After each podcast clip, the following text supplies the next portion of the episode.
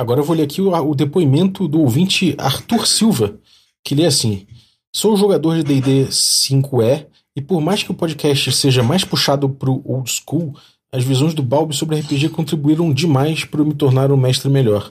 Meus amigos sentiram a diferença e começaram a ouvir o podcast também. Não nego que tenho saudades da época em que o Sembiano e Brave faziam toda semana D&D Encyclopedia, porque amo lore e notícias.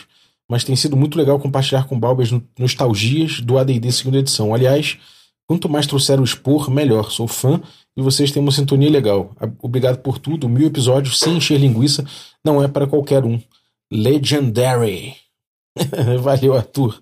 Obrigado pelo teu depoimento, cara. E se você quiser mandar também um depoimento pra gente, Chega aí, eu deixei o meu, meu usuário no Telegram, que é o arroba rbalb, né? Você me acha lá no Telegram, pode mandar uma mensagem por áudio, por texto por lá. Você pode mandar também pro é, regra da casa gmail.com também que eu vou receber.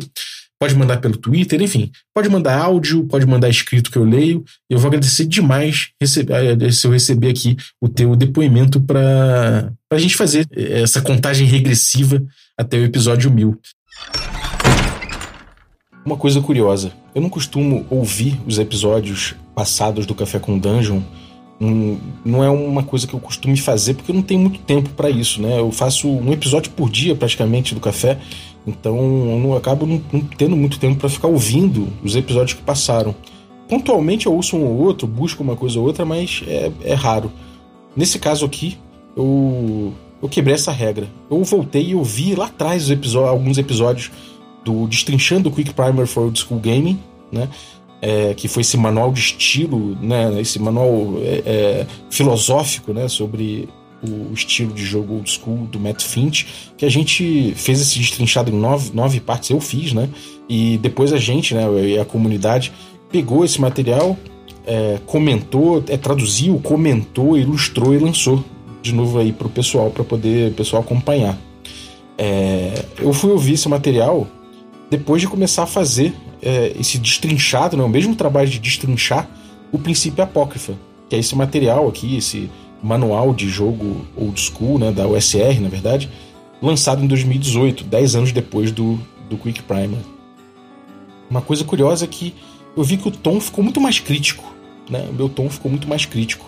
Eu leio o Princípio Apócrifa e venho fazendo muitas críticas a ele, né? A escrita dele, as ideias que ele contém é, muito mais do que querendo construir aqui um saber de como se utilizar o sistema, é, o sistema não, né? Os sistemas old school e mestrar de acordo com as ideias da USR.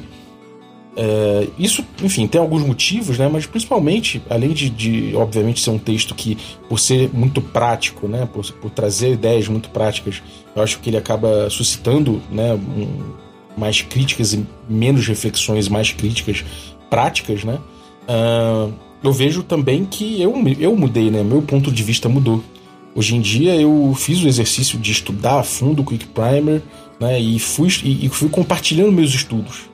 Né? Quando acabou meu estudo do Quick Primer, a gente testou bastante o Caves and Hacks que a gente resolveu fazer para ilustrar um pouco nosso, as nossas conclusões sobre o estudo do Quick Primer, né? sobre esse manual de jogo das antigas. Então acabou que eu fui testando críticas, né? Até o que a própria USR vinha, produzindo, os jogos da, do Old School vinha produzindo. A gente tem. A gente exerceu críticas sobre isso tudo, a gente desenvolveu um estilo a partir das palavras do Matt Finch. E hoje em dia eu tenho mais bagagem crítica para poder pegar um, um, material desse e de, de forma, obviamente, mais, mais, uh, mais aguda, né? Indo, indo mais fundo aí, aprofundando um pouco a discussão. Então eu cheguei à conclusão de que, terminando aqui o destrinchado do Apócrifa, eu vou pegar um episódio, provavelmente, para fazer uma releitura do Quick Primer com esse olhar mais crítico, né? É, que vai ser muito interessante. É, inclusive, eu queria dizer aqui que me levou à reflexão uma, a, uma recepção da comunidade do café sobre o princípio apócrifa, a, a, passando a ideia de que ele seria um material complementar ao Quick Primer for Old School Gaming. Né? E eu não vejo dessa forma. O princípio apócrifa ele é um texto que veio 10 anos depois do Quick Primer, né? E ele é um, quase um, um recorte, né? Ele é uma fotografia de um, do momento da OSR naquele, da comunidade OSR naquele ponto. Né? Ele tenta pegar os principais, as principais ideias que estavam ali e trazer para esse manual. Algumas ideias que derivam do próprio Quick Primer, mas que são interpretações, né? são interpretações majoritárias, por assim dizer, dentro da comunidade OSR que é, que é tão diversa. Né? Então a gente pode ver que ele é um manual de estilo, né? ele é muito, ele é muito é, específico em certos pontos, né? ele traz o jogo, é, ideias de mesa mesmo, né? como é o tom do próprio manual, do, do, próprio texto que inspira ele, que é o texto de mestre do, do Dungeon World, né, do, do Apocalipse, da, dessa, dessa, dessa leva né, do Apocalipse, que é muito bom, inclusive, né, mas que é muito mais prático. Né? É, o, o Quick Primer ele tem momentos práticos muito pontuais, assim, e é muito, é muito específico nesse ponto. Né? Ele traz ali somente um exemplo de jogo né, para ilustrar uma coisa que ele traz, mas é muito pontual. O resto é o, grosso é um conteúdo muito mais filosófico. E eu posso dizer, por exemplo, que o Wild Fantasy, né, que é um, um, estilo que eu venho trabalhando com os autores do Caves e com a, com a, comunidade de forma, de forma geral, ele também é uma leitura a partir do Primer, né? Que se, em certo ponto é, ele se destaca um pouco da comunidade OSR no que ela tem como, como visão geral sobre o próprio estilo, né? Então, nesse ponto, eu não, eu não gostaria de encarar o Prime, o, o, a princípio apócrifa, como um complemento do Primer. Né? Ele é uma, uma visão derivada de alguns estudos também do Primer, assim como é o Wild Fantasy. A gente tem uma possibilidade muito grande né, de playstyles oriundos dessas críticas que o Matt Finch fez, né? dessas, dessas críticas não, né? dessa visão que o Matt Finch trouxe, que é bem filosófica, é bem ampla e que suscita esse tipo de reflexão. Né? É, então, eu acho que é legal a gente botar dessa forma. E eu gostaria de fazer uma releitura do Primer já com essa bagagem maior que eu tenho hoje em dia, né? Depois de estudar um estilo, né? Propor um estilo dentro disso. Então, mas isso deixa para o final, deixa para depois de tudo. E nesse momento eu vou pegar a terceira parte do Destrinchando o Princípio Apócrifa, aproveitando a tradução feita aí pelo pessoal do Geração Xerox e vamos lá, vamos pegar a terceira parte. E depois da gente ter feito aí uma análise da introdução né, e, da, e, do início aqui do capítulo relativo ao árbitro imparcial. Então vamos terminar esse, essa parte aqui, que é Seja um árbitro imparcial.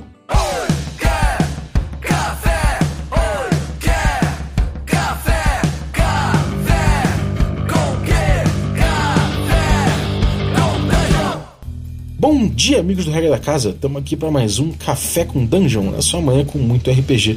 Meu nome é Rafael Balbi e hoje eu estou bebendo um café delicioso da Ovelha Negra aqui, enquanto eu dou uma olhada aqui no Princípio Apócrifa, né? E fico pensando aqui sobre algumas questões que a gente já abordou né, nesses dois episódios iniciais aí. Inclusive, algumas reflexões vêm à minha cabeça que provavelmente vão dar em episódio, como por exemplo né, citar como o jogo old school e a sua lógica, de forma geral, aí, de aproveitar as regras como ferramentas e, e utilizar mais arbitragens do que, do que regras, né, se assemelha a um jeito de pensar os ordenamentos jurídicos que a gente tem no mundo. Né? A gente, de forma geral, tem ali uh, uh, o direito romano, né, o de que, que se exprime aí uh, numa uma consequência que é o direito alemão muito positivo, muito positivista, né? Uma coisa de sempre se abraçar pela lei, mas a gente tem a common law também, que é um direito mais, é, mais apegado às decisões do próprio tribunal, o histórico de decisões, ao momento social né, que se vive, a como a sociedade enxerga as coisas. Cada um tem seus prós e seus contras, né? É, mas no caso do RPG Old School e essa lógica, eu acabo vendo ele flanar muito mais pro lado da common law, né? O jeito de aplicar uh, as regras, né? De, de, na verdade, o jeito de dar jurisdição é não necessariamente pela lei, pela Constituição, mas por princípios, por como a sociedade encara as coisas atualmente, de como foi encarado anteriormente, pelo direito comparado. Isso tem muito mais a cara do old school. Eu acho que é um episódio muito interessante. Até porque, né, teve gente aí, não vou citar, mas teve candidato aí é, pré-candidato à, à, presidência, falando que a gente tinha que ser um pouco menos legalista, né? E, certo ponto, a gente tem aí um, um problema nessa visão, porque a gente tem uma democracia frágil demais. Mas, enfim, isso aí é um, um papo muito mais profundo que eu, que eu preciso ter né, para fazer esse episódio e que não vai ser aqui o local, né? Enquanto isso, fazendo essas reflexões aí malucas, né? E enquanto não sai esse episódio, eu vou bebendo aqui meu café da Ovelha Negra e pensando nessas, nessas ideias aí. Se você quiser beber um café como o meu, para também refletir comigo aqui enquanto a gente lê o Princípio Apócrifo, chega lá em ovelhanegracafés.com.br. Aí você utiliza o cupom Dungeon Crawl, tudo maiúsculo, você consegue um abatimento. Se você quiser um abatimento melhor ainda, fica mais barato ainda esse, esse café, você pode chegar lá e picpay.me barra café com dungeon, a partir de 5 reais você se torna um membro. Né, um assinante membro do Café com Dungeon aí, vai participar do nosso grupo de Telegram. É, e, pô, vai ser muito legal, cara, discutir contigo, trazer suas ideias, enfim, a gente conversar a respeito de RPG de vários pontos de vista diferentes, numa comunidade que eu tenho muito orgulho. E além de tudo, você ainda ganha um desconto aí pro seu café Ovelha Negra, um desconto maior ainda do que o cupom Dungeon Crawl. Enfim, vamos lá, vamos voltar ao princípio apócrifa, né? Depois dessas digressões aí todas. É, mas lembrem aí, eu vou, eu vou, botar como lembrete para mim, para não esquecer esse episódio aí, é, fazendo um paralelo entre as visões sobre o mundo do direito aí, de, de sistemas jurídicos e o RPG old school. Mas vamos lá, vamos botar aqui uh, em perspectiva, né? A gente começou lendo na segunda, no segundo episódio do Destrinchando, a gente começou a ler o Seja um Árbitro Imparcial, né, do Princípio Apócrifa. A gente leu Decisões Acima das Regras. A gente leu Abstenha-se do Destino dos Jogadores. A gente leu Equilíbrio, Preparação e Flexibilidade. Depois leu Construa Situações Responsivas. Agora a gente vai ler O Abraço e o Caos. Ele diz assim, o Perry, né, o David Perry, tem um pezinho aqui que indica que esse parágrafo é dele. Ele traz assim: Ouça aqueles oráculos caprichosos, os dados. Contando apenas com a sua imaginação, pode se tornar uma tarefa exaustiva e pode se perceber menos como um mundo concreto e mais como previsível para os jogadores. E a inspiração externa, além dos resultados aleatórios, ajudam você a se livrar do destino imposto por eles. Bom, vamos lá. É complexo esse parágrafo, né? Ele começa falando, chamando os dados de oráculos caprichosos. Eu gosto disso.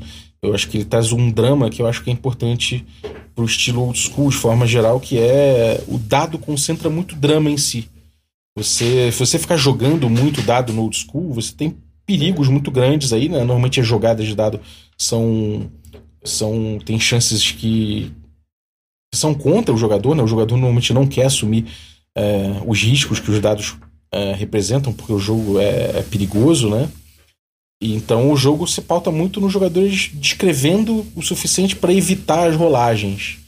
Então, quando rola uma rolagem, é natural que ela tenha concentrado em si muito drama. Então, eu gosto desse tom que ele usa de chamar os dados de oráculos caprichosos. Ainda que é, hoje em dia, né, mais falando aí depois de 2018, houve uma emergência grande dos, dos sistemas, do, dos jogos solo né, de RPG e o oráculo ganha aí um, um, uma conotação de que é uma ferramenta, né? O oráculo é uma ferramenta que, que usa algum, alguma, algum jeito aleatório para você é, substituir o mestre, né? Então, uma coisa que talvez o termo, usar o termo oráculo, é, de repente precisasse de um esclarecimento aqui para não, não evitar, para evitar essa, essa confusão com essa ideia, ainda que em, em suma, né, seja mais ou menos a mesma coisa. É sempre um dado trazendo, trazendo aí um, alguma informação para jogo, né, trazendo elementos para jogo. Ele coloca que contar com a sua imaginação pode ser uma tarefa exaustiva.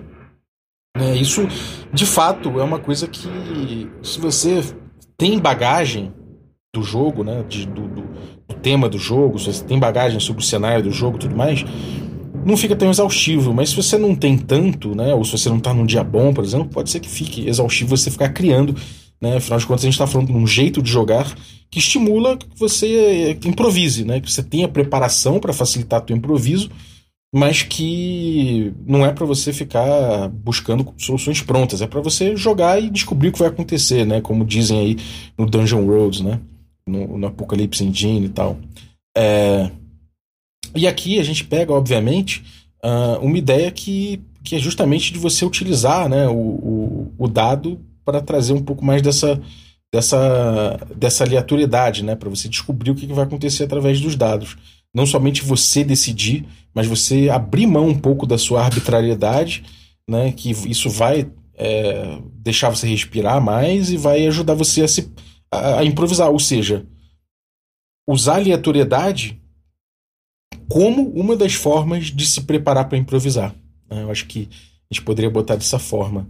E, e aí, quando você faz isso, você está dizendo: olha, é, nesse ponto do jogo aqui, vocês podem encontrar um monstro terrível, mas pode ser que encontrem também um, um, um, um vendedor de bugigangas, sei lá. O que, que vai determinar isso? Né? O grupo teve, sei lá, o grupo andou nos ermos, eles tiveram algum encontro. Né?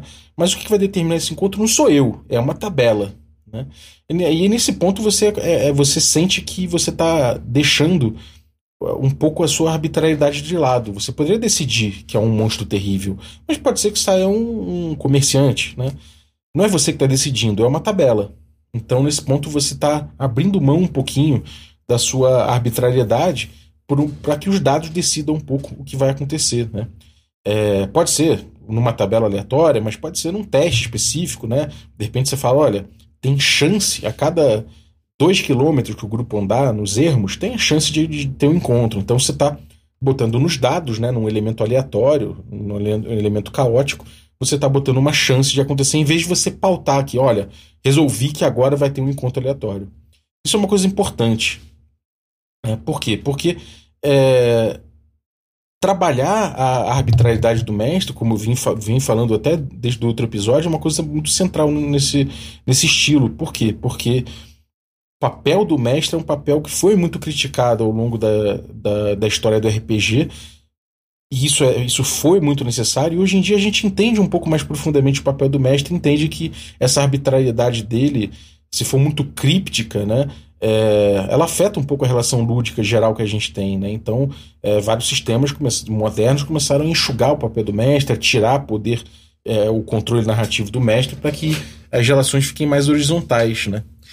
Então, esse tipo de coisa é importante para que justamente a gente entenda como pautar o papel do mestre, ainda que o princípio apócrifo não entre tanto nisso, né? Que eu acho uma pena. Eu acho que se ele tivesse amarrando melhor o playstyle em vez de botar algumas algumas ideias práticas meio soltas às vezes, acho que o, o, manual ganharia bastante. Mas nesse ponto ele já fala bastante sobre esse estilo old school com o caos, que eu acho muito, muito importante, né? Eu acho muito, muito interessante.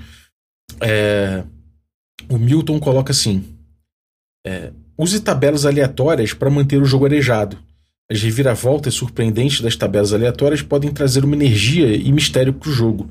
Isso é, isso é algo difícil de improvisar. E beleza, né? Mais uma vez aqui eu, tô, eu acho que cai nesse papo de que você utiliza as tabelas, né? Ou utiliza aqui, ele fala especificamente de tabelas aleatórias para avisar, ajudar você a improvisar. Então aqui cai de novo naquele ponto que a gente pegou no, no, no episódio anterior, que é equilíbrio, preparação e flexibilidade. Né? A tabela te dá uma certa flexibilidade, ainda que você, se, você consiga preparar né, para improvisar melhor. Aí nesse ponto eu queria trazer uma reflexão aqui para vocês. Será que simplesmente utilizar tabelas e aleatoriedade é suficiente para pautar né, a tua arbitrariedade, para ficar clara a tua, a tua arbitrariedade como mestre? Isso limpa a arbitrariedade do mestre de tiranias, por exemplo? E eu queria trazer uma camada um pouco mais profunda dessa análise aqui. Se você chega e resolve né, é, que você vai rolar numa tabela de encontro aleatório porque sim, porque, sei lá, porque você particularmente achou que o jogo precisava ter mais movimento, precisava arejar ou qualquer coisa do tipo, ou ia ficar mais divertido, ou mais perigoso, sei lá, qualquer coisa que você esteja analisando. É, quando você pensa dessa forma, hum, você já você vai rolar naquela tabela quando você quer, no fundo. E não quando o jogo, quando o jogo traz isso, né? Quando o jogo imprime isso. Nesse ponto você está decidindo por Fiat também. Você só está trocando a sua o seu o seu o resultado, né? Você, em vez de você inventar um resultado, você pega o resultado de uma tabela. É, mesma coisa vale para uma, sei lá, para um, um encontro aleatório, por exemplo, né? Você vai falar, ah, então, é, resolvi que vai ter um encontro aleatório, vou lá na minha tabela, beleza. Sai o resultado. Você provavelmente conhece a tabela, inclusive. Então você sabe que, que tipo de coisa que pode sair dali. Nesse caso, você está sendo arbitrário. Né? E não tem nada pautando, nada objetivo pautando a sua arbitrariedade. Né? Ou pelo menos não há nada que mostre para o grupo o teu parâmetro para isso.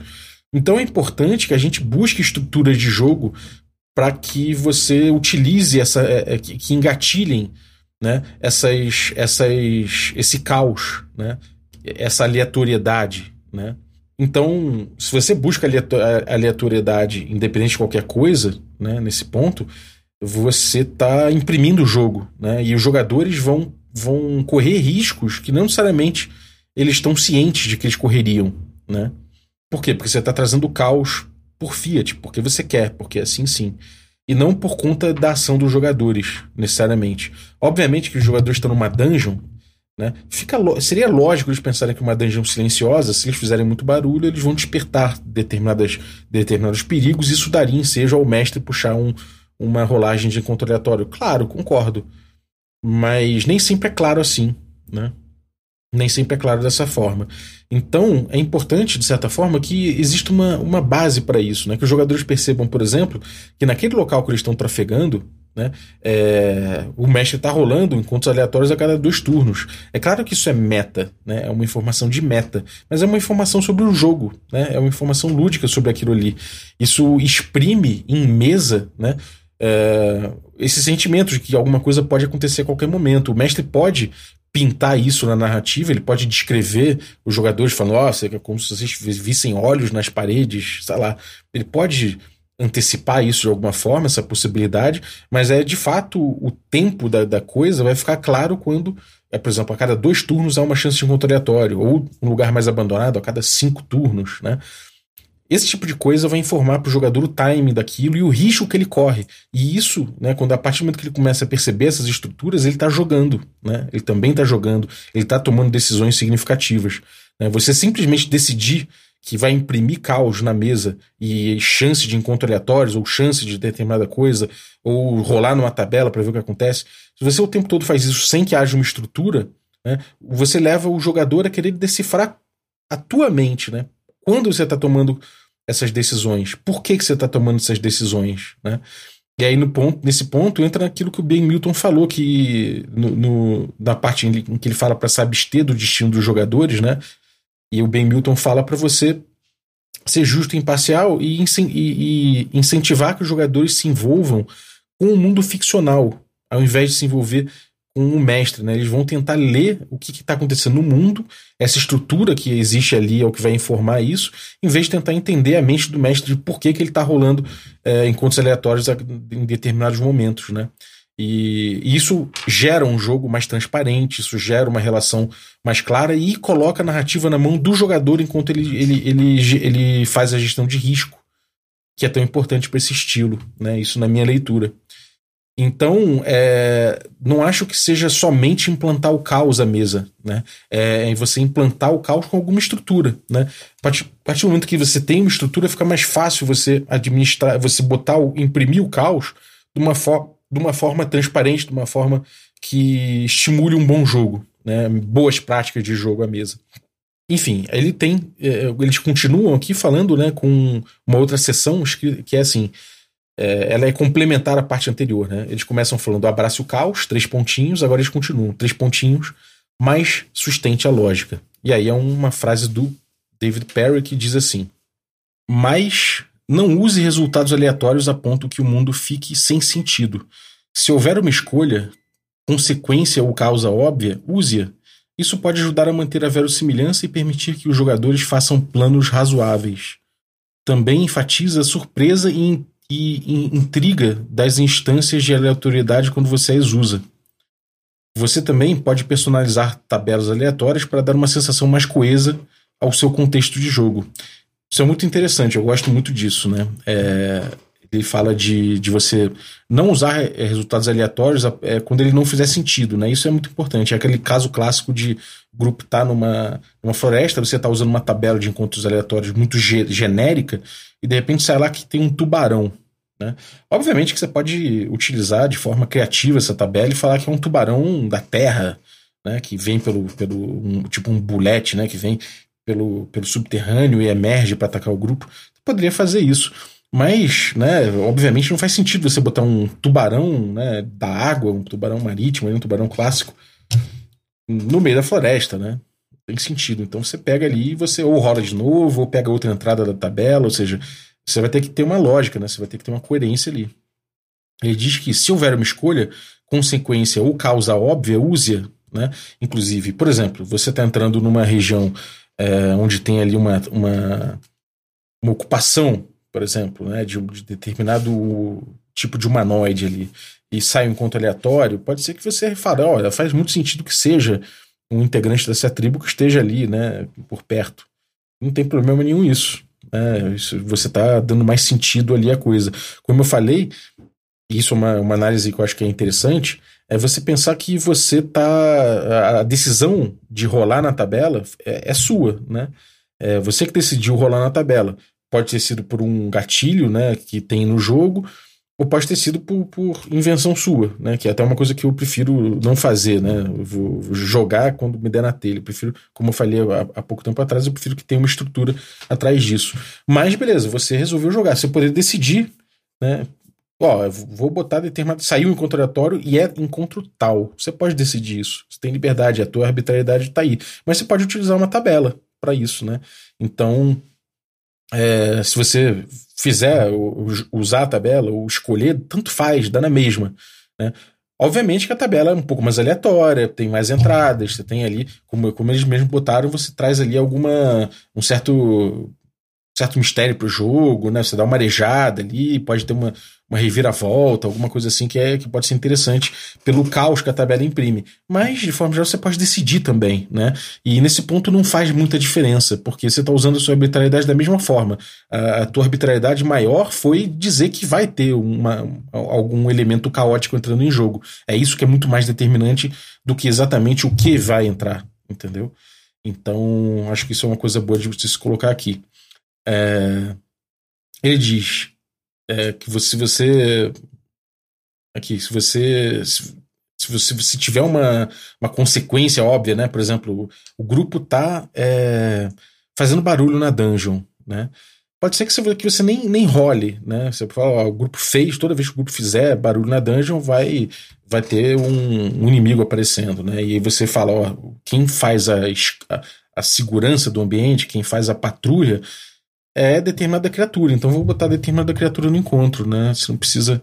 É, isso é lógico ali, isso é da, da, verossimilhança. Ele diz que isso pode ajudar a manter a verossimilhança e permitir que os jogadores façam planos razoáveis. Né?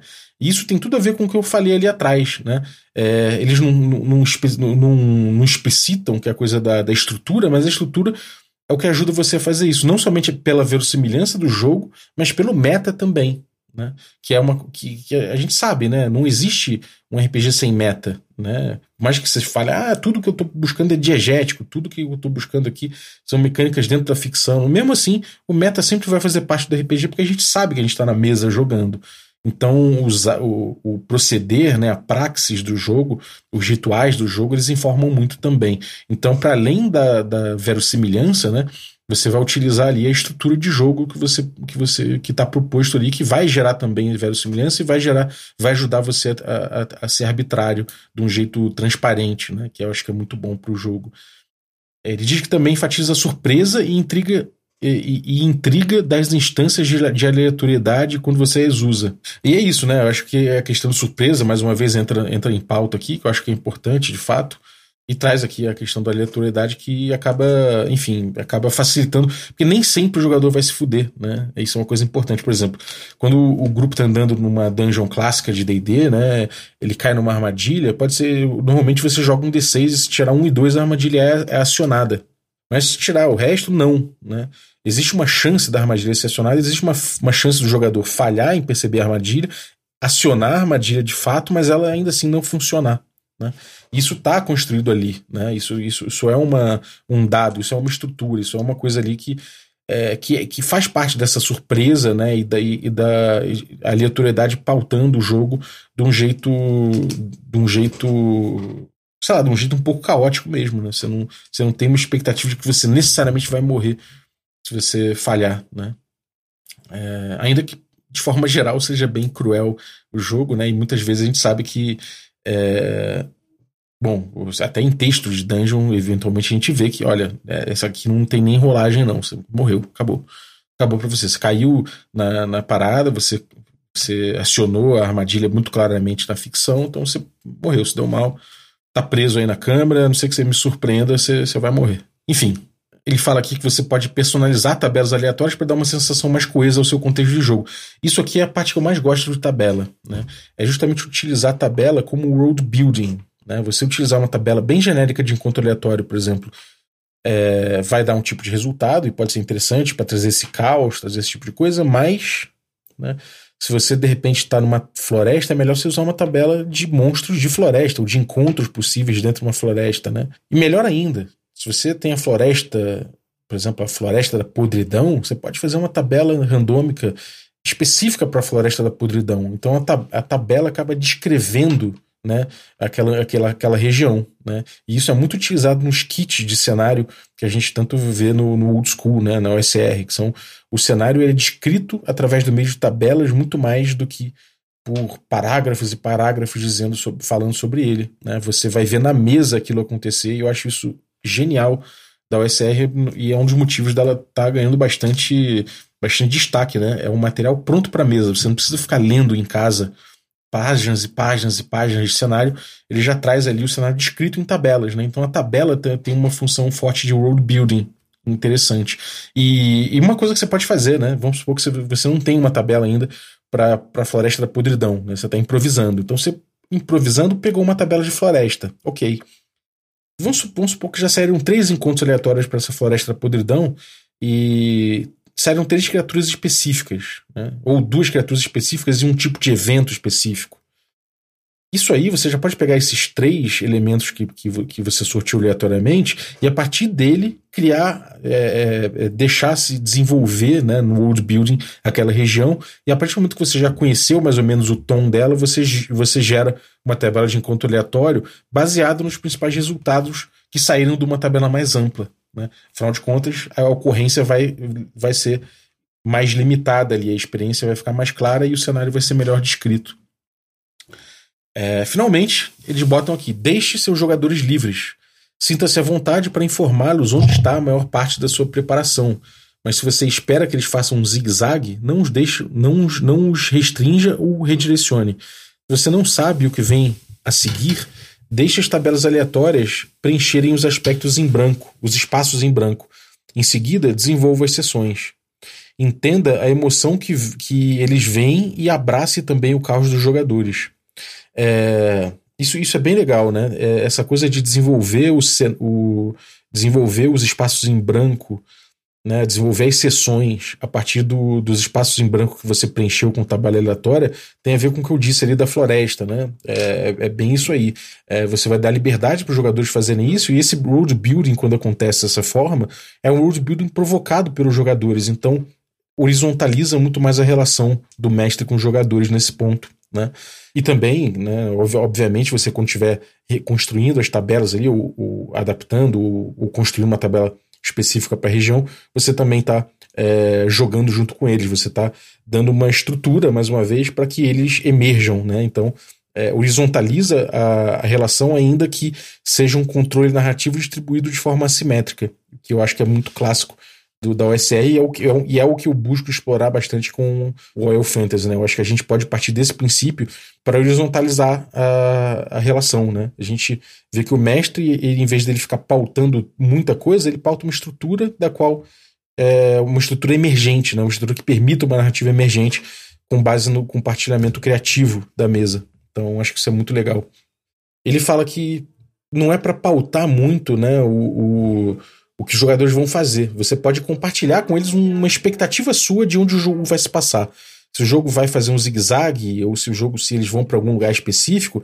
Isso é uma coisa que você pode até dizer: olha só, eu, eu preparei aqui uma dungeon específica. Mas é importante também que eles tenham liberdade para não fazer necessariamente isso, né? Se eles estiverem mal, por exemplo, os jogadores estão com personagens mal, sem, sem vida, sem itens, né, sem, sem capacidade de, de continuar numa, numa empreitada, pode ser que eles falem: não, não, peraí. Beleza, cara, tu preparou essa dungeon, mas a gente não tá querendo entrar nela agora. A gente vai voltar para se reerguer, a gente vai tentar encontrar um local civilizado, a gente precisa descansar, a gente precisa lamber as feridas. Então é importante demais que eles tenham liberdade de fazer isso, porque isso é a agência deles, né? Aqui em falar deixe seus jogadores livres, para mim apela muito à agência. Eu queria descer um degrau a mais, né? Um pouco mais profundo nessa análise aqui. Mais uma vez, voltando à questão da tabela, né? De como a tabela é feita. Se você está usando a tabela para te ajudar é, é, a improvisar, né? Ou seja, você rolou na tabela de encontro aleatório e descobriu que o grupo vai, é, vai enfrentar, vai encontrar em seu caminho dois trolls. Tá?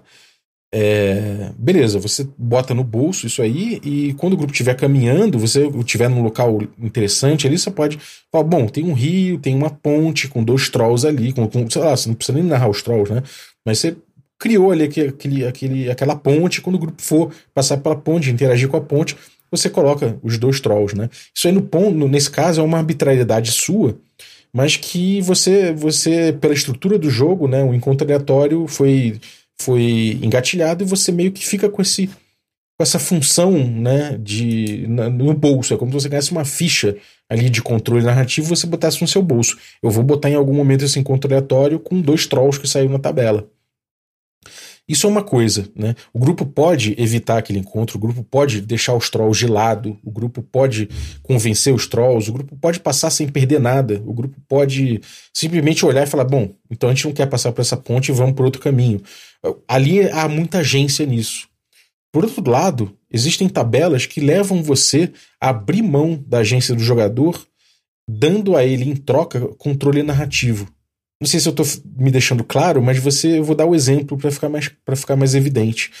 Vamos supor que o grupo está passando por uma floresta e você não quer dar esse zoom narrativo na floresta. Então você fala: Olha, eu vou jogar um dado aqui, e como é uma floresta perigosa, se vocês tirarem de 1 a 6 num D10, vocês vão é, vocês vão ter uma, um, uma complicação, e aí eu jogo numa tabela aleatória que eu preparei. Se não, vocês passam ilesos. Aí o grupo vai, joga e tirou 3. Bom, se deu mal. Aconteceu alguma coisa ruim. E aí eu, eu, vou lá e falo: Bom, já que aconteceu alguma coisa ruim, eu vou jogar na minha tabela para ver o que aconteceu. Aí eu jogo e falo: Bom, vocês foram abordados por dois trolls e perderam um item numa negociação com eles. Então escolham aí do grupo um item para vocês perderem. Nesse ponto, o que, que eu estou fazendo? Eu troquei uma agência, ou seja, você não teve nenhum. Você, vocês jogadores, né, que é, vivenciaram isso, não tiveram nenhuma agência em evitar esse encontro, em entender o que, que vocês poderiam fazer com os trolls. Você foi determinado pelo dado, pela mecânica, né, pela tabela, que você perdeu alguma coisa para aquele troll. E aí, nesse ponto, o jogador não teve agência, mas o que ele ganha em troca? Né? Ele vai ganhar, né, se, se for permitido a ele, né, eu, eu, eu, eu estimulo que seja, pelo menos isso, que em troca disso ele ganha ali uma ficha para ele botar no bolso que ele vai falar: bom, eu vou descrever agora como foi que eu perdi esse item, qual foi o item que eu perdi, e aí a gente aborda aquela narrativa. Isso, de certa forma, altera um pouco a lógica geral do jogo old school, né? Da USR, né? De forma geral.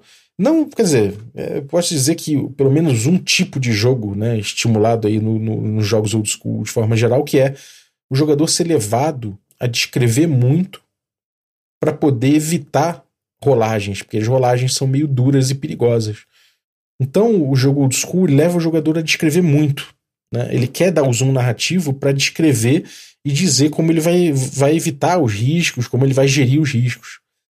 Por outro lado, quando você pega esse tipo de rolagem, como essa última que eu falei, né, vai falar: olha, eu tenho seis chances em, em, em dez de dar errado. Beleza, o jogador pode falar, ah, então não vamos entrar na floresta, mas esse zoom narrativo se perdeu, ele não está conseguindo engajar com o problema em si. Né?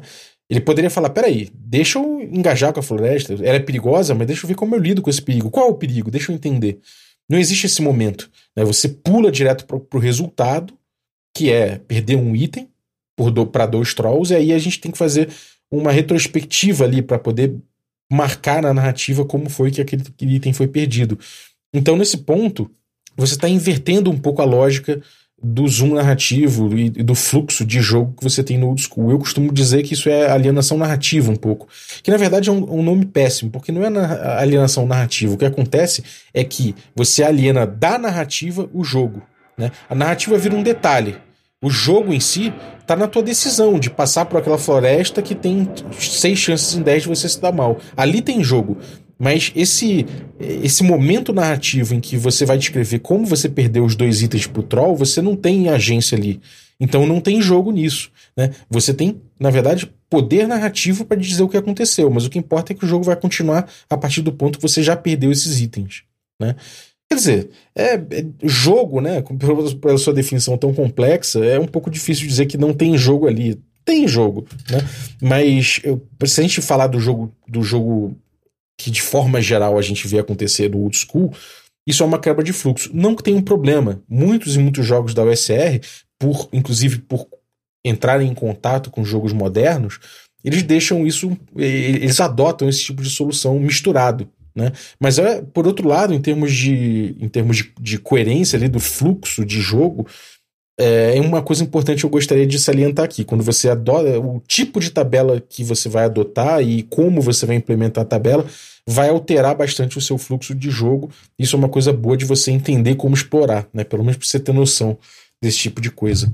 É, no, no caso do Oil Fantasy, que é a nossa proposta de, de old school, né? De jogo, de, de jogo old school aqui do, com Caves and Hexes, né? De forma geral, a gente tenta evitar ao máximo soluções que alienem da narrativa o jogo, né? Como eu botei ali. E de forma geral, eu prefiro que os jogos caminhem para um lado ou para o outro, né? Que eles fiquem, fiquem em um fluxo uh, de forma majoritária, o outro fluxo de forma majoritária. Ainda assim, no, no old school, né? No, de forma geral, a gente vai ver essa coisa misturada, né? Em vários momentos a gente vai ter o fluxo normal das coisas sendo uh, a narrativa uh, apontando um caminho de uso de sistema e eventualmente a gente vai ver ali o sistema uh, apontando uh, um, uma resolução que vai ter que ser justificada narrativamente. Enfim, acho que é uma coisa que na OSR se mistura muito porque a gente vê esses dois paradigmas né, convivendo bastante. E eu acho uma coisa interessante também resgatar esse paradigma de ter a narrativa em primeiro lugar, pautando o uso mecânico pontual, porque, na minha opinião, é o, é o grande elo perdido. Né? Eu já falei isso aqui no café algumas vezes, mas para mim foi, foi a grande coisa que ficou para trás dos jogos old school, que a própria evolução do D&D foi deixando de lado, né? E foi, aborda, foi é, adotando cada vez mais uma situação em que você rola primeiro, descreve depois o que aconteceu a partir do que a rolagem indicou, em vez de maximizar né, o zoom narrativo e o posicionamento ficcional. Claro, D&D quinta edição existe um momento de posicionamento ficcional, sim, mas esse momento é o momento que o jogador vai tentar convencer o mestre de que vale a pena ele, ele quer dizer que ele deveria jogar com vantagem, por exemplo, um dado, né? E isso já é um impulso para que o jogador se posicione ficcionalmente, mas a vida dele não depende, a vida do personagem dele não depende disso, né? Que é uma coisa muito, muito comum na, na OSR, né? Ainda, mesmo em jogos que, que não tem uma letalidade muito, muito pronunciada, né? Esse tipo de coisa faz diferença, porque o teu sucesso, né? Você não, não ficar refém de rolagens, né? Que, que muitas vezes são, são, são difíceis, né? É um jeito de você não, não abrir espaço para falha, é você descrever ao máximo, né? Então o fluxo do jogo é, costuma caminhar de um, de um, jeito específico, né? O DCC, por exemplo, vários outros jogos a gente, vê, a gente começa a ver as, as, mecânicas imprimindo muito mais, né? E por isso que no Caves and Hacks a gente tenta maximizar né, o, o sistema né, e, e, apresentar o sistema de uma forma que ele leve empurre ao máximo possível esse playstyle que a gente considera uma arte perdida, por assim dizer, né? Que é, foi, foi sendo abandonado cada vez mais. A gente chega aí num paradigma atual de RPG de forma geral, que é você rola o dado, né? Você se posiciona ficcionalmente muito pontualmente, né? Você, o jogador diz mais ou menos a sua intenção geral, rola o dado e aí o resultado do dado a gente descreve. E a gente está propondo aqui uma outra coisa, um, uma, uma volta, né, para um estilo que ficou um pouco para trás. Mas, enfim, é isso. Espero que você tenha curtido aí, né? Eu acho que o mais interessante na verdade, além das minhas críticas, é você você mergulhar um pouco nas ideias né, gerais aqui que, que o, o pessoal do Apócrifa pescou né, na, na comunidade, trouxe para esse manifesto, é bem aplicado à mesa, eu acho isso muito interessante. Ainda que a gente possa, obviamente, aprofundar né, sempre nesses tópicos aí e amarrar eles de alguma forma que aqui eu acho que falta um pouco de amarração dentro desse, desse manual, né? Mas é isso, espero que você tenha curtido. Em breve vou pegar aqui na próxima parte, eu vou pegar o segundo capítulo, que é o Faça-os Pensar, que é um pouco voltado aqui é, na intera a interação do mestre com os jogadores, e que fala mais do diálogo, fala um pouco mais da, de descrição, de descoberta, é, fala um pouco de compartilhamento narrativo, do, do controle narrativo, né? E, e, essa questão da, de boas ideias, criatividade do jogador e tudo isso que a gente vai ter bastante coisa a produzir a respeito. Então é isso. Quem quiser pegar o documento, o princípio apócrifo traduzido, dá uma olhada no descritivo do episódio que tem o um link ali para o material que o, o Geração Xerox traduziu e liberou gratuitamente aí para a comunidade. Então é isso. Espero que vocês curtam. E, bom, tiver opiniões diversas aí, tiver algum comentário para mandar, de forma geral, tenho recebido comentários muito legais, tanto dentro do, do, grupo do café quanto fora, né? Da comunidade de forma geral, o pessoal tem recebido legal, né? Essa, esse, esse review com esse, essa leitura, né? Com um review um pouco mais crítico, né? Com uma, uma, uma, leitura um pouco mais crítica do que eu fiz com o Quick Primer, mas eu, eu prometo que no fim, aqui quando terminar essa sequência, se destrinchando, eu volto a pegar o Quick Primer por um episodinho aí para fazer uma, uma atualização da minha leitura sobre, sobre esse manual. Então é isso. Muito obrigado aí, valeu pela tua companhia. Sempre bom, né? A gente, a gente dividir umas ideias aí. Então, obrigado pela tua companhia e obrigado também aos nossos assinantes, né? O pessoal que torna possível essa aventura. Então, agradecer aí os assinantes Café Expresso. Dentre eles, eu vou agradecer o grande Diogo Lima Barreto. Muito obrigado, cara, pelo teu apoio. Agradecer também os nossos assinantes Café com Creme e aí, dentre os café com creme, eu vou agradecer o Vitor Carvalho, muito obrigado pelo teu apoio. E agradecer também aos nossos assinantes Café Gourmet, né? E são eles o Erasmo Barros, a Pati Brito, o Adriel Lucas, o Diego Sextito, o Chico Siqueira, o Rafa Cruz, Abílio Júnior, Denis Lima, Jean Paz, Franciola Araújo, Bruno da Silva Assis, Caio Messias Cavazana, Pedro Cocola, Erasmo Barros, Léo Paixão, Rafael Garotti Rezende, Jarbas Trindade, Felipe Scosteg, Tito Lima, Germano Assis, Rodrigo Freitas e Play Moulens. Galera, muitíssimo obrigado pelo apoio de vocês. Um abraço e até a próxima.